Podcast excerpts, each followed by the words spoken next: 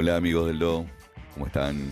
Espero que todos bien, espero que entrenando fuerte y sobre todo entrenando la cabeza, que es casi tan importante como entrenar el cuerpo. Bien, hoy voy a, voy a relatar un, un artículo que leí hace ya bastante tiempo, pero que creo que es sumamente ilustrativo de una realidad cotidiana. A ver qué les parece. El grado o el saber. Como dije, este artículo lo leí hace tiempo y creo que tiene mucho para dar y estudiar antes de identificar a un verdadero maestro. Ni muchos colores, ni muchas rayitas nos hablan de conocimiento. Pero bueno, eso lo juzgarán ustedes. Este artículo comienza con una conversación entre dos jóvenes alumnos y que decían así. Mi sensei es quinto dan, dijo un joven. Ah, bueno, mi sensei es esto, dijo el otro. No, pero mi sensei es cinturón negro en cuatro artes marciales diferentes. Eso no es nada. Mi sensei es maestro con las armas. Y así esta conversación podría seguir de manera indefinida. Puede que pienses que este es el tipo de diálogo que podrías esperar oír, pero de dos niños de seis años o algo así.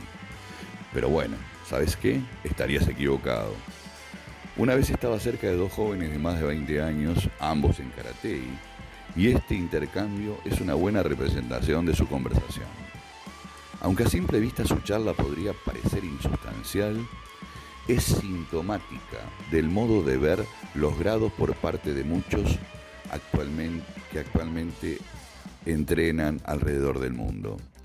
Dada la larga historia del karate, no estoy seguro de si todo el mundo se da cuenta de que la concesión de grados es una incorporación bastante reciente.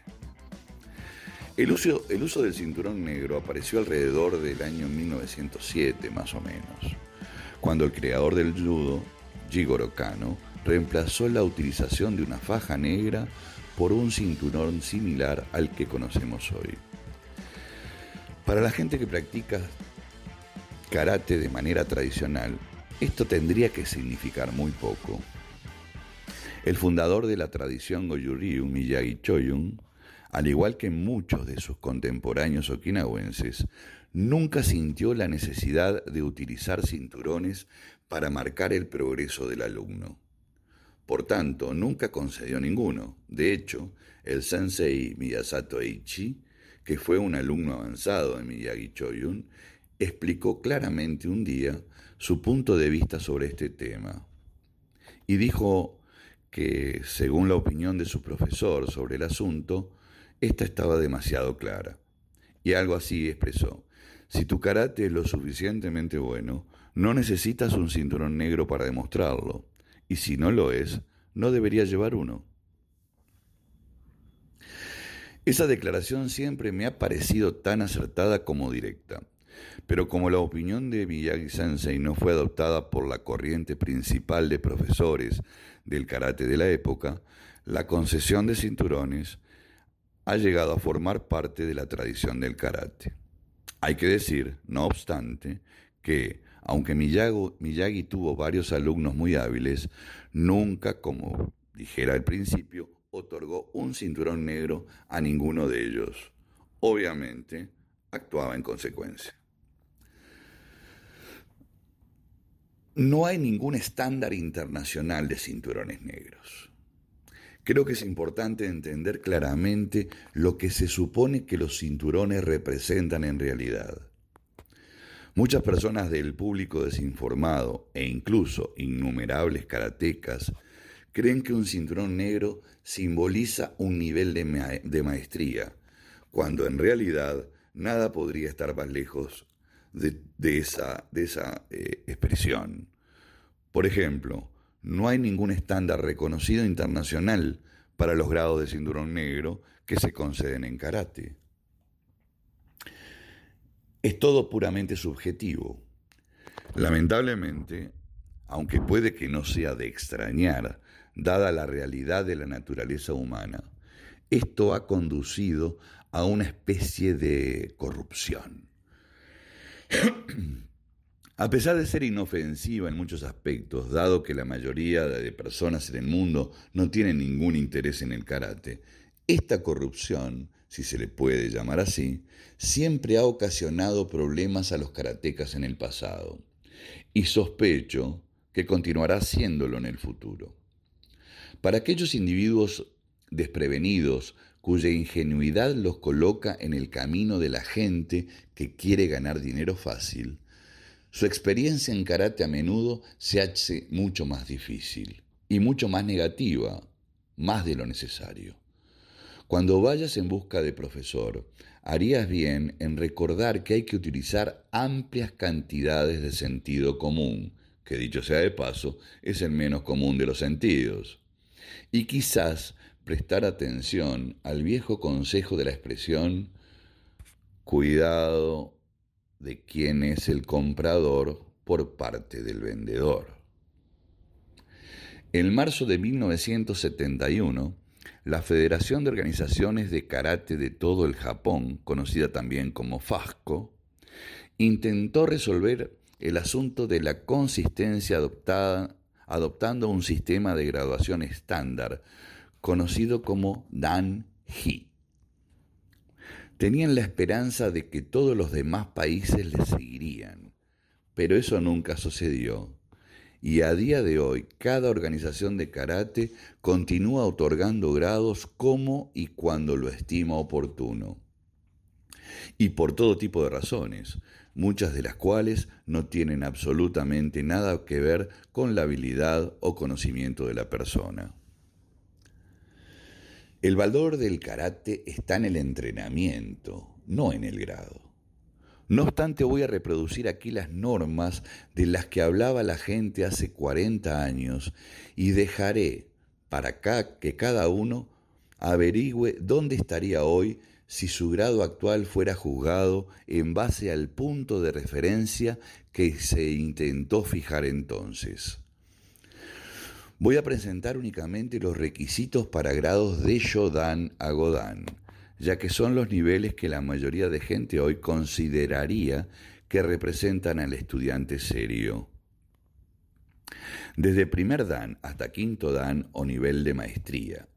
Independientemente del grado que un estudiante pueda conseguir, las probabilidades de dominar el karate por completo son realmente escasas. Incluso así, del mismo modo que el júbilo del viaje está en el trayecto y no en el destino, el valor de karate se encuentra en el entrenamiento y no en la adquisición de grados. Pero se ofrecen nombres de katas, ya que estas normas se fijaron para todas las escuelas de karate, independientemente de qué katas practicaron. Veamos. Yodan, cinturón negro de primer dan, este grado requiere un nivel maduro de capacidad. Todas las técnicas pueden ser aplicadas con fuerza y en varias combinaciones. Quijón, técnicas básicas, técnicas simples y combinaciones de técnicas. Kata, estrategias de lucha ejecutadas al aire con un nivel intermedio. Kumite o combate, desde una posición libre, puede utilizar técnicas básicas para defensa y ataque. Veamos lo que se requiere para Nidan. O segundo dan, los aspirantes deben asimilar y ser capaces de realizar todas las técnicas y movimientos básicos hasta el punto de que su karate refleje sus propias aplicaciones únicas de la técnica. En el Quijón habrá combinaciones de todas las técnicas básicas. Y acá los katas que se muestren tienen que ser katas avanzados. En el caso del combate o del kumite, será una especie de defensa personal desde diferentes direcciones contra gente armada o desarmada. Sandano Tercerdan. El aspirante debe ser capaz de demostrar, en variedad de circunstancias y condiciones, comprensión de todos los principios subyacentes de las técnicas y movimientos básicos. Los katas, obviamente, que son los katas avanzados, en el, en el o combate o defensa personal se seguirá con múltiples atacantes armados o desarmados. Para Dan, o cuarto Dan, el aspirante debe ser capaz de demostrar un conocimiento ejemplar de los principios de las técnicas y movimientos, además de la aplicación de estas técnicas en diferentes circunstancias y ser capaz de demostrar su capacidad para enseñar estas teorías. Seguimos practicando los catas avanzados. La instrucción, esta persona en este caso, como ya viéramos, deberá demostrar su capacidad docente. Godán o Quinto Dan. A este nivel una persona ha completado el proyecto de investigación sobre un área en particular relacionada con el karate que trate maneras de hacer que éste se adapte al físico del individuo. Seguirá entrenando y ahondando en los katas avanzados y llevará una investigación, presentación extraída del informe escrito por el aspirante sobre una investigación, lo cual podríamos denominar como una tesis. Además de estos requisitos, también se establecieron límites de tiempo que aumentaban entre cada grado y que iban de la siguiente manera. Yodan, al menos tres años de entrenamiento. Nidan, más de un año tras el Yodan. Sandan, más de dos años tras el Nidan. Yondan, más de tres años tras el Sandan. Godan, más de cuatro años tras el Yondan. Desde Rokudan, sexto dan, y hasta Yudan, décimo dan, también se imponían límites de edad, y dada la cantidad de maestros de karate de 20 y 30 años que vemos hoy, he pensado que sería interesante incluir también los detalles de los requisitos de edad para estos grados más altos. Para Rokudan, sexto dan, más de 5 años tras el Godan y al menos 35 años de edad. Para Nanadan, séptimo dan, más de siete años tras el Rokudan y al menos 42 años de edad. Hachidan, octavo dan, más de ocho años tras el Nanadán y al menos 50 años de edad. Kyudan, noveno dan, un mínimo de 10 años desde Hachidan y al menos 60 años de edad. Y para Yudan, que es el décimo dan, más de 10 años tras el Kyudan y al menos 70 años de edad. Además de los grados Dan, también se incluyó una capa de títulos aparte conocidos como yogos y de los cuales creo que ya hemos hablado, que son títulos de maestría y que incluían los siguientes tres títulos, Renshi, Kyoshi y Hanshi. Una vez más, estos títulos extra venían con requisito de edad y tiempo, y de ninguna manera se concedían automáticamente a cualquiera que alcanzara un alto grado.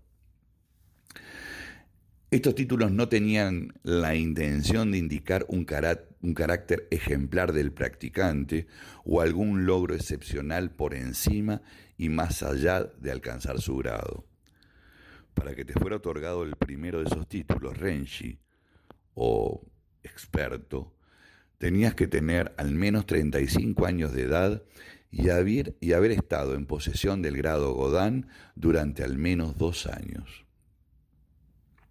El segundo título, Kyoshi, que vendría a ser experto en enseñanza, requería que hubiera pasado 10 años desde que fuera concedido el, el título de Renshi y tenías que tener más de 40 años de edad. Finalmente, el título de Hanshi, o profesor que sirve de ejemplo, podía ser solo otorgado si tenías 55 años o más y habías estado en posesión del título de Kyoshi durante al menos 15 años. Aparte de estos títulos, actualmente hay otros de menor importancia que se utilizan en algunos grupos de karate, siendo quizás el más habitual Shihan, que se, produce, se traduce vagamente como profesor maestro. Este título se utiliza ampliamente hoy en el karate japonés y normalmente se confiere a personas que alcanzan el nivel de cuarto o quinto dan. Además, puede que a los grados dan más altos, Shidoin, instructor, a menudo se le esté vinculando a los grados más bajos de Yodan, es decir, desde Yodan hasta Sandan. Nunca he conocido a ningún okinawense que utilizara ni el título de Shihan ni el de Shidoin, ni su derivado menos conocido, que es el Tashi Shihan, que denota a un excepcional profesor maestro. o Taiko Shihan también. Como ya he mencionado, debido a que la naturaleza humana es como es, y a la falta de algún nivel de responsabilidad comúnmente reconocido y aceptado, todos los grados y títulos de karate de hoy deben contemplarse con precaución hasta ser realmente verificados. Sencillamente, intentar estandarizar los grados es como intentar coger niebla con las manos vacías. Así que se necesita una gran cantidad de ese sentido común cuando se busca un profesor capacitado. Bien amigos, muchas gracias. Creo que esto también sirve como complemento de otros dojo apuntes anteriores. Espero que, bueno, les dé una perspectiva un poco más amplia y en caso contrario, bueno, que haya sido por lo menos para pasar un momento agradable. Los espero pronto, nos escuchamos en breve. Un fuerte abrazo, sigan entrenando. Gambate Kudasai.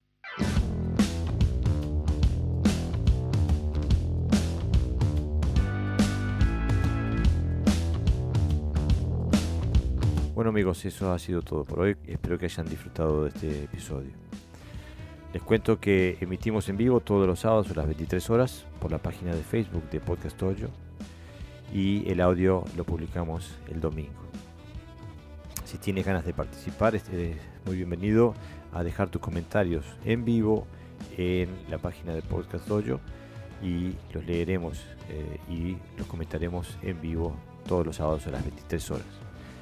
Como siempre nos puedes escuchar en las plataformas de podcast, así como iTunes o Spotify o Google Podcast, etcétera, etcétera.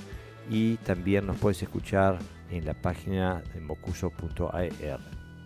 Sin más, nos vemos la próxima semana.